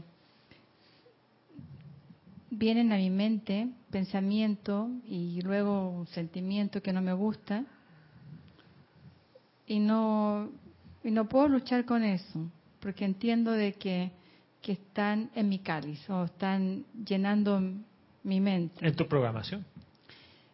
Y lo que hago es un decreto corto y empiezo a decretar, a decretar, a decretar, tratando de sentirlo sin pelear con ese pensamiento que me estaba molestando. Y de pronto se fue el pensamiento y ya no soy ese pensamiento. Es que lo que acabas de hacer es cambiar tu atención. La llevaste a la presencia yo soy mediante un decreto. ¿Y cuántas veces uno puede hacer otro ejercicio? Dices, no voy a hacer ningún decreto, ni ningún canto, ni nada. Voy a observar. Observar. Y digo, ¿de dónde viene este pensamiento que perturba? ¿Y a quién le perturba? Obviamente a mi ser externo. Digo, ¿de dónde viene este pensamiento? Quiero ver cuál es el origen. Y buscas y no hay origen. ¿Y a dónde va? Tampoco sabes a dónde va. Y empiezas a darte cuenta de cuán efímeros e intangibles son esos pensamientos. Y dices, yo por eso estoy perdiendo la calma y la paz. No, y resulta que eso pasa en un momento en el que te das cuenta que no tienes por qué quedarte atrapada en el pensamiento. ¿Qué pasa con el decreto? Estás cambiando tu atención y dejas que se pase, ¿no? Pero va a llegar un punto en el que el decreto, tú eres el decreto, ya no necesitas estar decretando, porque dices simplemente yo soy. Y ves, se pasa el pensamiento se pasa esa discordia aparente. Es mágico porque te acabas de dar cuenta que tú no eres ese pensamiento. O sea, tú no eres esa discordia. Y ¿sabes qué es lo que empieza a pasar? Que te das cuenta que cuando uno dice, acéptame como soy, así enojón con mis defectos, y tú dices, pero tú no eres los defectos. Así es. Tú, no eres ninguno de esos defectos. ¿Qué sucede si es que yo insisto en que eres los defectos? Estoy reforzando en ti la programación de que eres el ser externo. E, esto es, es un tema de que tú sales a la calle, todo está diseñado para reforzar a tu ser externo, tu identidad, todo, todo, todo. De Trump para abajo. No importa lo que haga. A mí me ha tocado ver en, por mi actividad de, de día a día, hay personas que se han operado para ser delgadas porque han sido muy obesas, muy gordas. Claro, el anillo, el anillo ovárico famoso. Y, y se adelgazan. Pero de pronto empiezan a engordar. Y me dicen, ¿por qué? Yo le digo, porque lo que yo veo es que están programadas gorda. Se sienten gorda, se ven gorda. Y, y esa programación no la cambiaron antes de que la operaran. Entonces, como esa es su programación, bueno, Y, y a veces ni siquiera es la, la programación de gordura física, sino se basa en una carencia de que no tenían, entonces ahora hay que llenarse mucho. Entonces ahora el llenarse mucho se traduce en que mi cuerpo tiene que ser muy grande también, físico. porque es una protección para ellos. Porque- Es, es una forma de resolver un problema de una carencia pasada. Pero eso quiere decir que yo estoy identificado con la con el físico. externa. Y con el físico. físico, ¿eh? y esa es una causa de sufrimiento. sí. Sí, Guiomar. en relación a la programación, me parece interesante el tema. Yo pienso que las, las creencias a las cuales nos estamos nos están bomba- bombardeando desde pequeños, ¿no? Es bien importante porque eso es lo que nos programa, lo que creemos. Yo tengo una anécdota en ese sentido en Venezuela. Voy al cardiólogo porque tengo dos hermanos operados de corazón abierto. Y yo digo, conchale, bueno, déjame ir al cardiólogo, eso hace como, qué sé yo, Si uno dice la lotería, quizás me toca a mí también. Entonces, cuando llego, que era un médico familiar, él me dice, déjame examinarte porque ustedes son una familia de cardiópatas y, y yo voy a hacer, te voy a ayudar para que tú no seas cardiópata. Yo, wow. Me toma la atención y por supuesto me subió, me tienes la atención al Dios. Le dije, claro, si me asustaste, me estás asustando, yo tengo el síndrome de la bata blanca, le digo yo. Bueno, en resumen, yo lo descarté de entrada y dije, yo no soy cardiópata, no me voy a identificar con esto porque esta es una creencia familiar. Pues. De hecho, no fue así. Con el tiempo busqué otro, más light, deporte, de qué sé yo, la comida, no sé cuánto, otra cosa, pues nada que ver. Y, y ese, ese lo traigo aquí a colación porque si yo hubiese creído eso, yo lo hago una creencia que viene a colación con lo que estamos hablando. Se vuelve tu programa y lo piensas y Digo, lo oh, sientes y sí, lo traes a pero la mira, forma. es que yo soy de una familia de cardiópatas. No, no lo podemos aceptar. Gracias a Dios, alguna, algo de eso, pues ya, ya, ya tenía yo que Claro. podía verlo y lo hice. Y gracias por traerlo a colación, porque es así. Sí. Tú lo paraste, dices, bueno, mis hermanos tuvieron eso y yo no tengo por qué tener eso. Ya. ¿Puedo decir algo? Sí. Lo que dice Yomar, que en mi familia, eh, toda la familia de mi mamá ha muerto de cáncer, todo. Entonces tenemos un familiar que es médico y cuando, en un momento cuando ella estaba mal, nos dice, bueno, primo, todos vamos a terminar igual. Nosotros tenemos eso en nuestro sistema y lo siento, porque hay que aceptarlo. Eh, que mi mamá se murió Eh, de ese cáncer. es un hecho, Todos, todos- sus hermanos, y él era un- es un médico, hasta un sobrino mío. Y todos nos quedamos plop.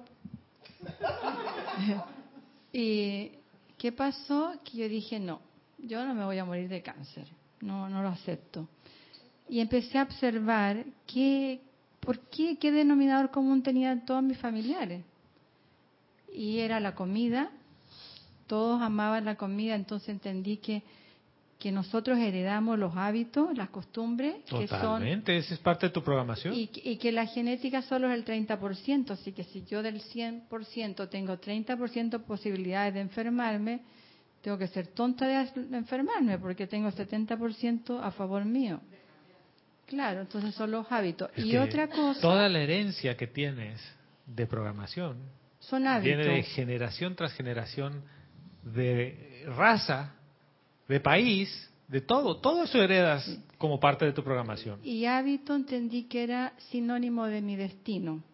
O sea, y ellos que hacían, comían cuatro veces al día y cuando cuando Comidas yo era- copiosas y todo, fritas y, y- y carne y de todo, de todo. Y cuando mis hijos nacieron, me criticaban mi madre y mi tía que era médico también, que yo no les daba de cena a mis hijos. Porque yo dije, yo no les voy a dar cena a mis hijos, porque eso no es bueno. Le daba algo muy liviano y les daba mucha avena, entonces, bueno, todos me criticaban. Pero es una decisión nuestra de aceptar o no los hábitos y entendí que el cáncer lo provoca el odio y el miedo, porque todos ellos tenían miedo Y la represión de esos y sentimientos. por la dictadura y todo el sufrimiento, todos ellos tenían odio. Querían matar a Pinochet cuando lo veían en la, en la televisión. Exactamente.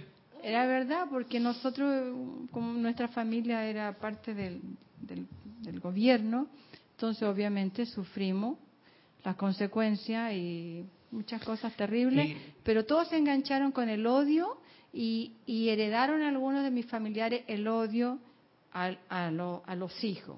Y yo dije, yo no quiero esto, no le hablo de política a mis hijos, no odio y no le doy esta comida, ni les doy carne ni le doy nada. Y mira que ni siquiera solo se traduce en alimento físico, sino es el alimento espiritual que le das. ¿Y qué es el odio si no falta amor? Sí. Y si tú le das amor a tus hijos, no, no puede haber odio. No, no puedes darles las dos fórmulas al mismo tiempo. O le das odio o le das amor, porque uno es ausencia de en realidad.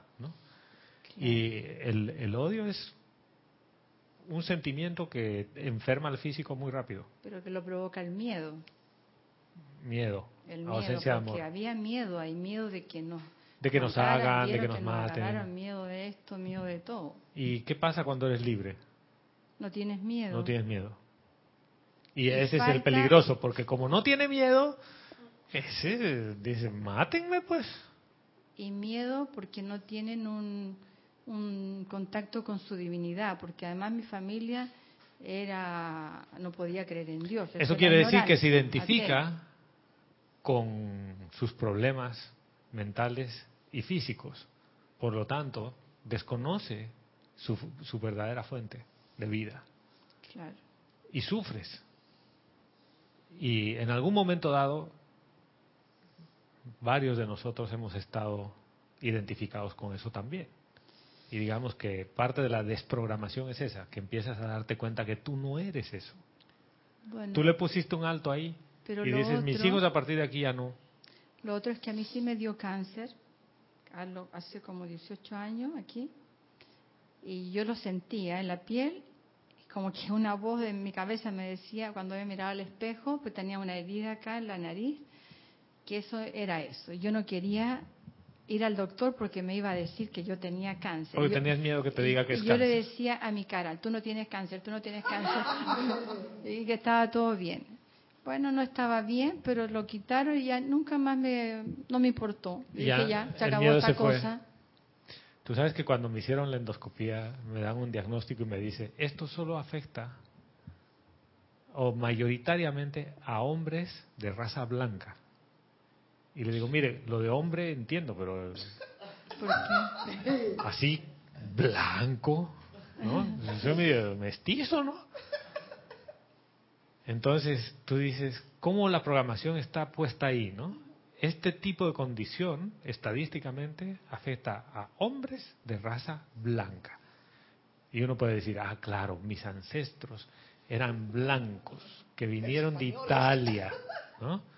Porque sí, por el lado de mi mamá. Entonces yo a mi mamá le digo, oye, ¿sabes qué? Yo tengo reclamos para, para el abuelo. Y me dice que, digo, mami, porque resulta que un primo tiene exactamente el mismo cuadro, ¿ya? igualito, mismo diagnóstico, y que lo operaron en Chile. Entonces le digo, mira, la programación ha sido tan efectiva que dos personas totalmente desconectadas somos primos hermanos, pero nunca hemos tenido una relación por diferencia de edad. Tenemos lo mismo. Digo, ajá. La programación venía desde el abuelo, de que los blancos y de que nos afecta.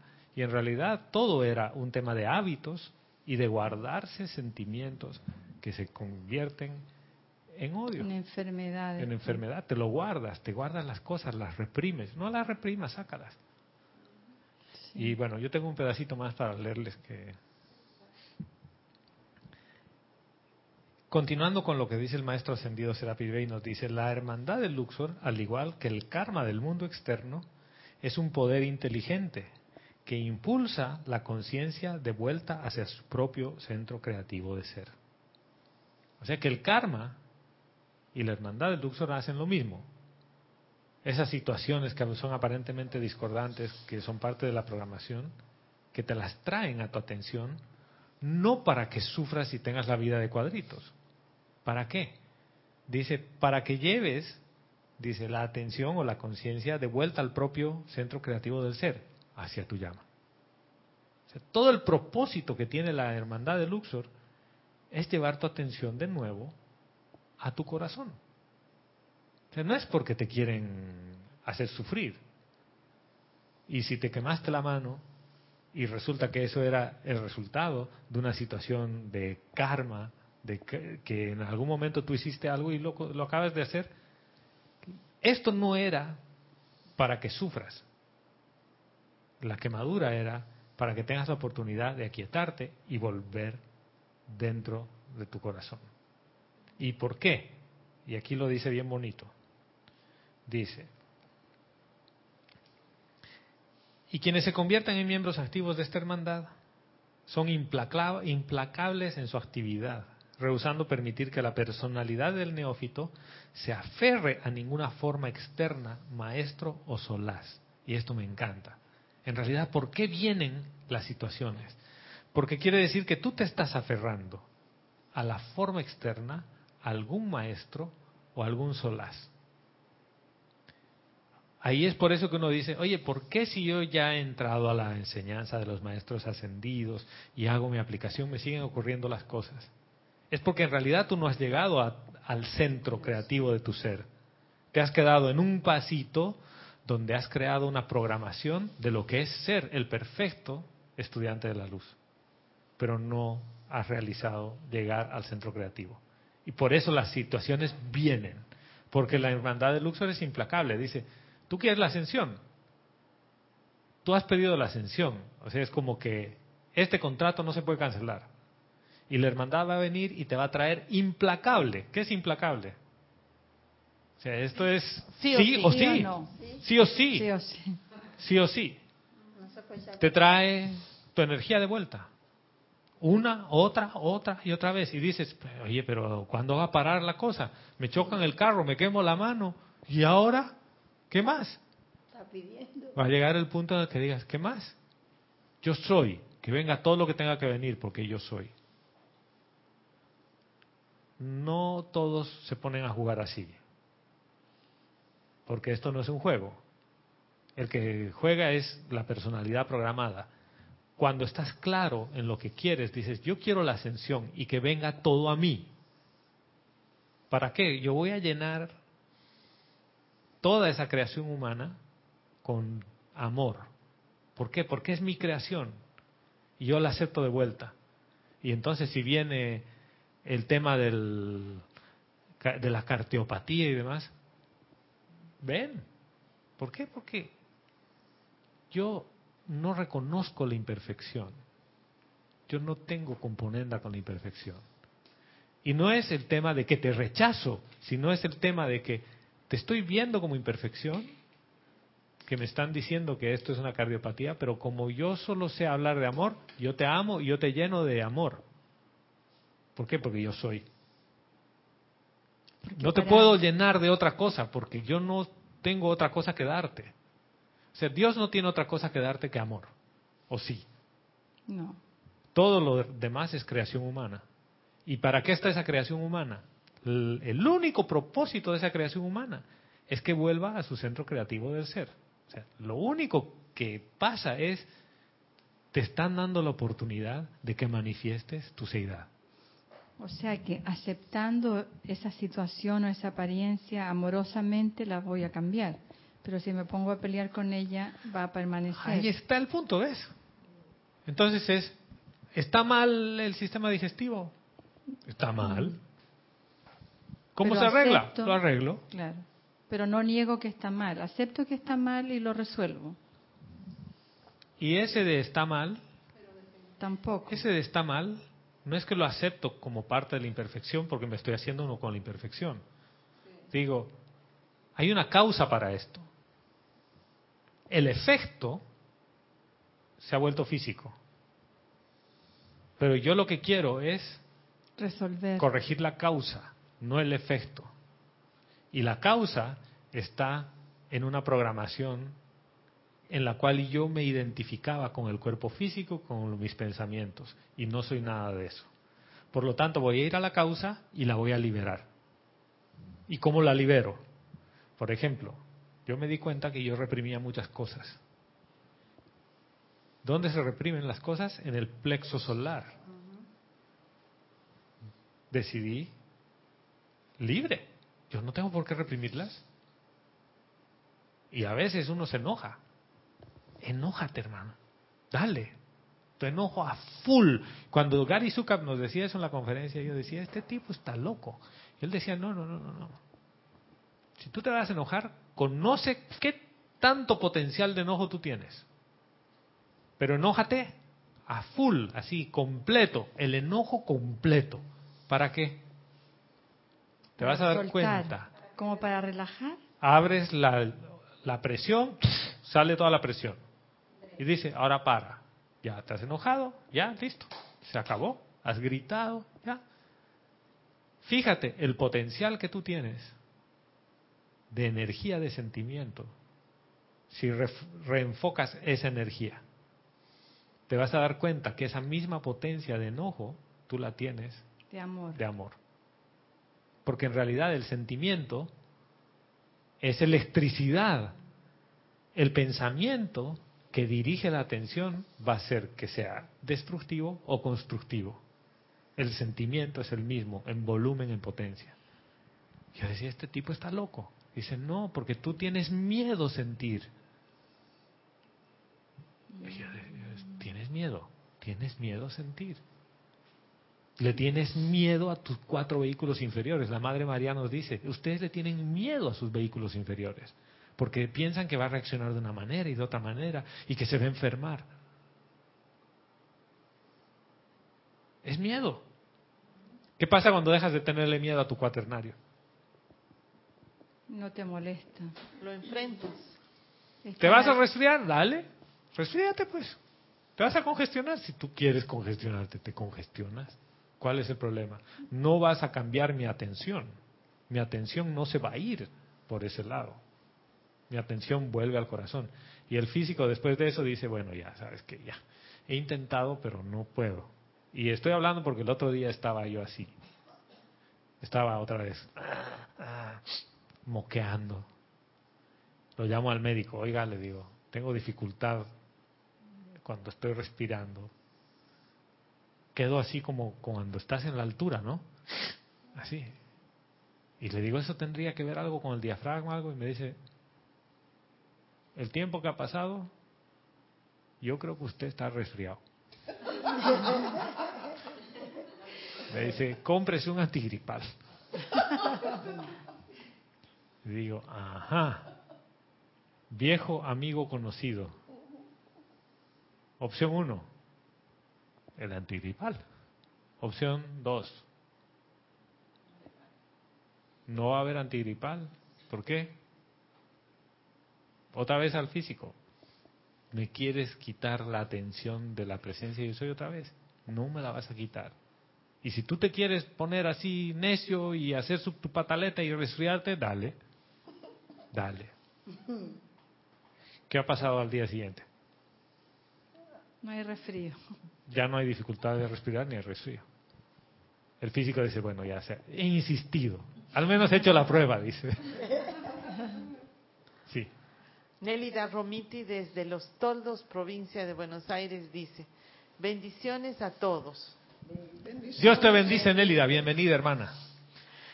Esa información que llega al cerebro, hace unos meses me operé del pie, ya está perfectamente cicatrizado, todo bien. Algunas veces siento que está la herida abierta. El doctor me dio la explicación que el cerebro le, está llegando información equivocada. Eso ocurrirá hasta que se acomode todo internamente y se unan bien todas las terminaciones nerviosas. Más claro, imposible que el dolor es ilusión, no es real. ¿No es real? Es información de un sistema que le está diciendo al cerebro, oye, todavía está abierto. ¿Por qué? En realidad le está diciendo, todavía hay trabajo que realizar para reparar aquí. Manda células extras para reparar esto. Hasta que el elemental pueda reparar todo. Porque el cirujano, ¿qué es lo que hace? Ayuda al proceso. Pero ¿quién es el que termina de hacer la sanación como tal? El mismo cuerpo, El mismo cuerpo. porque es inteligente. Y miren, para cerrar, esta parte dice, la personalidad del neófito, dice, ha rehusado permitir que la personalidad del neófito se aferre a ninguna forma externa, maestro o solaz. Y yo quiero llegar a este punto, porque hemos dicho forma externa, pero no hemos hablado de maestro. ¿Cuál es el único maestro que hay? Tu llama triple. Tu llama triple, tú mismo, dice. Y les quiero leer esto, un pedacito de lo que dice el maestro ascendido del Moria en el libro del primer rayo. Dice, si lo que pretendemos es bendecir la raza, porque tú quieres la ascensión, y la ascensión no es un tema de que yo me desvinculo de la raza, yo quiero la ascensión, y si logro la ascensión y soy un maestro sobre la energía y vibración, es porque yo quiero el plan del maestro. ¿De qué maestro? Del maestro ascendido San Germain, que es el avatar de esta era. Yo quiero ese plan, y ese plan es mi plan. Y si yo quiero el mismo plan que el maestro, el maestro tiene un plan de la hermandad mundial y la hermandad de la raza humana con los elementales y los ángeles. Por lo tanto, quiero bendecir la raza. Y el maestro ascendido del Moria dice, si lo que pretendemos es bendecir la raza, entonces que cada quien, dice, se convierta en la mayor plenitud de su propia naturaleza divina. O sea, no te conviertas en otro, conviértete en tu propia naturaleza divina, la plenitud de lo que tú puedes dar. Dice que se aborde cada servicio no para presionar la fuerza propia eh, de la opinión personal o la dogmática y pedante voluntad humana. No es para que presiones ni a la personalidad, ni para que presiones tus dogmas, ni para que presiones a tu voluntad humana, que la voluntad humana le gusta decir, yo lo voy a hacer, van a ver, y lo hago. Yo comprometo mi palabra y lo hago. No, no se trata de eso. No te está diciendo que presiones nada de esto. Dice, sino para ser como un prístino paño de vidrio a través del cual pueda fluir sin obstrucción alguna la luz espiritual del sol.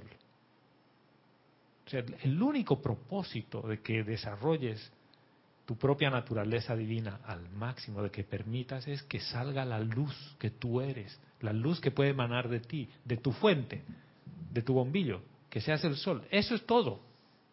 No se trata de que cambies tu personalidad y de que arregles una y otra cosa. Eso va a venir por añadidura, porque a medida que la luz que tú eres empieza a fluir, el ser externo va a cambiar. Y no necesitas presionarlo para que cambie. Es natural el cambio. Dice que fluya eh, sin obstrucción alguna la luz espiritual del sol para alimentar este movimiento y todas sus partes componentes. ¿eh? El alimento es lumínico. Recuerden que ahora la atención de las almas buenas está dirigida hacia ustedes a lo largo y ancho del mundo por amor, por sabiduría, por equilibrio y por guía, para manifestar la hermandad, paciencia, amabilidad y comprensión. ¿Y por qué quería cerrar la clase con esos dos temas? Porque si tú quieres de verdad ser quien en verdad eres, quieres reconocer quién eres, la maestría, la, la Madre María nos dice, está en tu corazón. Por eso es que los instructores de la enseñanza de los maestros ascendidos y te dicen cuál es la diferencia entre un verdadero instructor y uno falso. El verdadero instructor va a llevar tu atención a tu corazón. El tema está en ti, tu maestría está en ti, no está en mí. Por lo tanto, el maestro ascendido Serapis Bey dice, si tú te estás apegando o aferrando a un maestro, maestro, ni siquiera te dice un instructor, a un maestro y dices, no, es que yo todo con el maestro ascendido San Germain, todo con el maestro ascendido Serapis Bey, te dice, ojo, porque la maestría está en tu llama. Los maestros te pueden guiar, te pueden llevar, te pueden decir, ¿qué es lo que puede hacer todo maestro? Ser un apuntador, de decir, está ahí, ve a tu corazón, pero no pueden llevarte a tu corazón, porque ese eres tú, ese, ese es tu seidad. Nadie te puede ayudar a ser quien en verdad eres. Todo lo que se te puede hacer es apuntarte el, el mecanismo mediante el cual vuelves tu atención al corazón. Por eso los maestros ascendidos te dicen, todo viene de la presencia yo soy. Y te dicen, Inca, íncate ante tu llama. Sabio es aquel que se hinca ante su llama, lo primero que hace es reverencia a su llama, porque esta es la llama de la que está hablando el maestro ascendido Serapis Bey. Ese es tu, tu fuente, tu ser, ese es tu anclaje de Dios. Entonces, ¿qué pasa con los maestros, con los jerarcas de grupo, los instructores y todo el resto en todo esto? No son nada más que un mecanismo de ayuda a apuntarte que vuelvas tu atención al corazón. Al igual que la hermandad de Luxor, que sus métodos son un poco más... Son implacables, ¿no? Y son mucho más rigurosos en disciplina, que es necesaria. Pero ¿de quién depende manifestar su ser? De ti.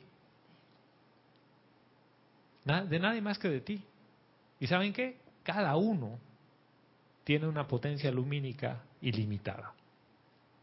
Y aquí no es que, ah, yo no, no he estudiado tanto. Esto no se trata de estudiar, porque esto es la parte de la programación.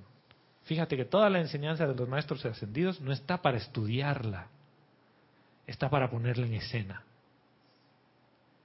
Y al ponerla en escena, hay cosas que ni siquiera te acuerdas de decir quién dijo, quién no dijo, nada, la manifiestas y ya. ¿Cuál sería la diferencia en que les diga, yo quiero ver la llama violeta. Y tú me digas, yo soy la llama violeta. Y, violeta. ¡Wow! ¿Cuántos decretos necesitaste? Nada, uno ah. solo, ¿no? Y el otro, no, espérate.